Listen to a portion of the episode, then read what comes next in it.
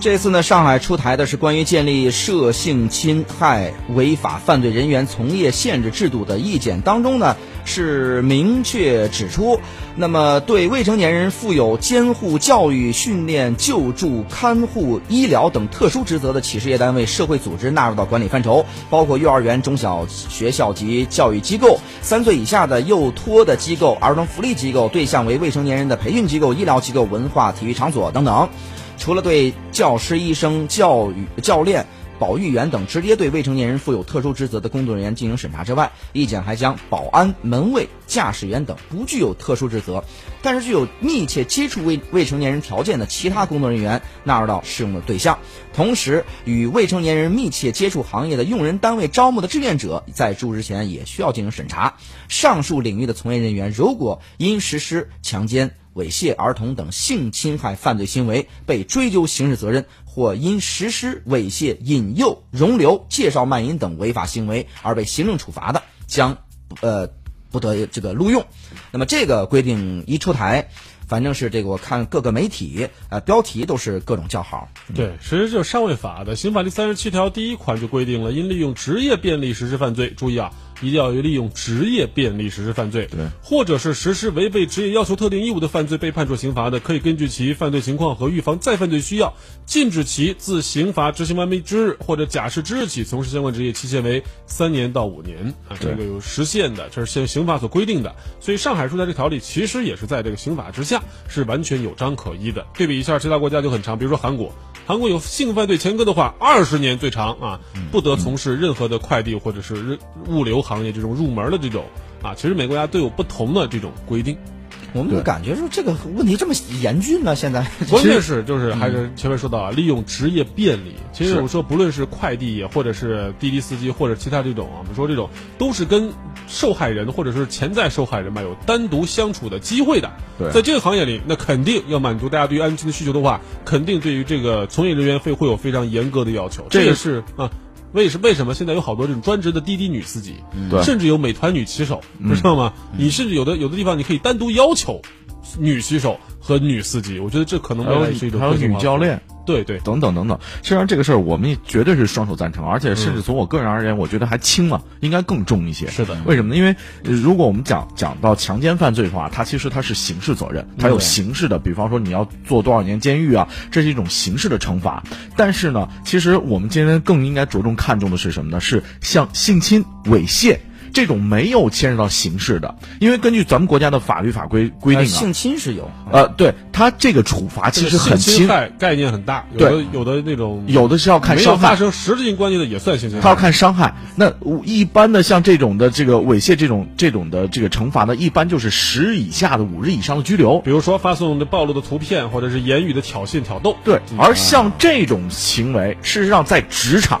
在高校，嗯，层出不穷。甚至说这种东西可能更可恶，呃，我看了一下查了一下资料，事实上在咱们中国有很多的这个这样的类似的丑闻在高校发生，那最后结果什么呢？一般就是辞呃这个辞退，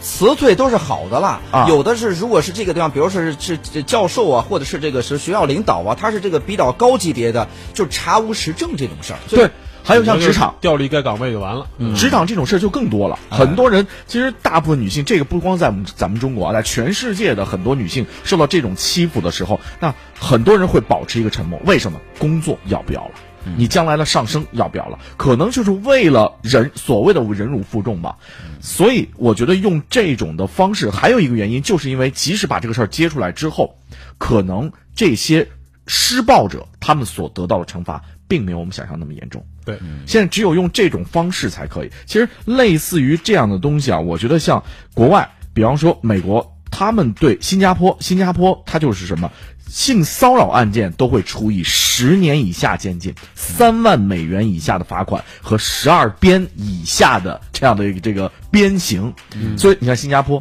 非常严格的法律，所以他就可以保证。还有像美国，美国针对于这样的情况呢，像这个他就会有。包括巨额的赔赔款。当年这个二零一六年呢，当时二十一世纪之著名的 Fox 公司，他的老板在对女员工有一个性骚扰之后被举报，最后你知道判了多少钱吗？多少？两千万美元。哎，而且要公开道歉。所以我觉得，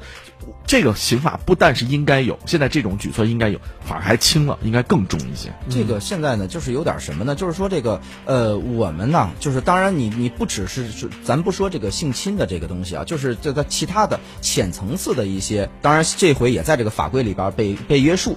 那么就刚才咱们说到所谓的这个骚扰这些东西，我觉得呀，它是一种某一种啊，你说是酒桌文化、职场文化。或者是什么什么一个灰色文化，那么就是说，到底什么是这个骚扰，恐怕也没有这么一个定义。那么在男权当道的这个社会的时候呢，那恐怕这个时候呢，很多女孩确实是忍辱负重。比如在酒桌上，对方说几句这个醉呃借醉意的一些话，没有造成实质的这个影响，那么这个怎么去评判？那么包括呢，很多女孩甚至自己都不觉得说这个是有什么影响。那么恐怕这个就包括，甚至现在很多为什么很多年轻的女孩一下子这个揭竿而起，说不行，你给我怎么着怎么着，你得把这个告这个军那个军全给告了，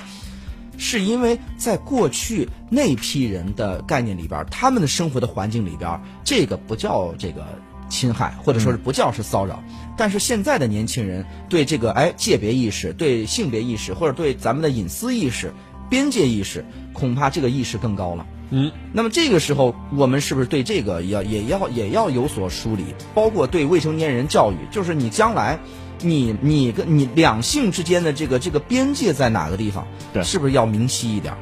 对，包括现在对于世界各国对于这种性侵害或者性犯罪的这种，呃，惩罚性或者限制措施其实越来越多了。比如说在美国，我们知道电子脚镣，什么意思呢？你这个电子脚镣实际上是你被就算你被释放了啊，你被要求不得超出。住宅二十或者三十公里内活动，或者说他好像是要远离学校这种未成年人聚集地要多少米之外，对才可以。嗯，甚至有的，比如说还有韩国或者美国有的采取化学阉割等等的类似这种更加极端的一些措施，也是因为什么呢？因为无数的证据也证明啊，这种性侵害的这种施暴者，确实他再犯罪的几率是。在同类犯罪相比啊，是相对较高的。哎，你知道，就是说现在还有人有一种这个这个思考或者一种担心吧。当然，它不是这个绝对是广大的这个这个群体啊，它是个别当中。比如说，现在存在一个社会现象，就是因为我们大部分的这个迁徙，那么迁徙呢，你就造成什么呢？比如说你很多大量的这个，比如说呃，你农农民工吧，嗯嗯，那么你从一个地方到另外一个地方，包括我们很多这个漂那个漂，从那个地方到那个地方，就造成了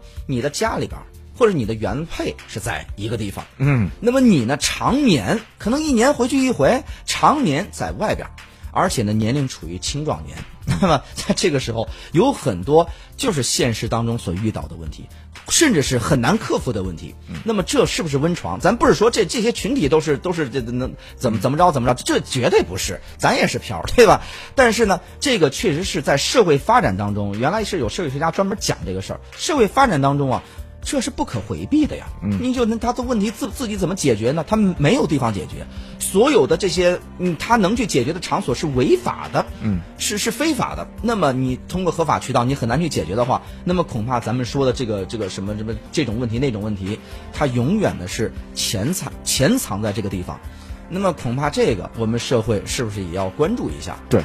这些事儿叫什么呢？叫丑闻。我们可以用用这样一个词来定性它，但是随着社会的一步步进步，我觉得这些丑闻不再是禁忌了，嗯，它不再是张不着口了，它不再是一个说不得出来的这个东西。相反，我觉得应该女性更大胆的站出来，而男性呢，除了做好自己之外，也应该去支持他们，用这种方式去鼓励他们，支持他们面对这些丑恶去。怎么说呢？去进行反抗，你只有这样了，我觉得社会才会得到进一步的进化。这种事儿，他才会没有那么大胆子去这做这种事儿。所以我建议什么呢？一个是这个女朋友给男朋友说的，包括呃这个老婆给老公反映的，以及呃女学生给给自学校里边领导或者给老师反映的，给家长反映的。这个反映的什么呢？反映的有一些，呃，不要再觉得说某某一些在这个职场当中、在学校当中、在社会当中发生的一些事儿，会。成年人或者男性以这个视角会说：“哎呀，这个大惊小怪，不要再用这种态度，而是去正视这个问题。这是一种姑息的态度啊！对，所以呢，只有正视这个东西，恐怕我们才能把它呀扼杀在摇篮里。”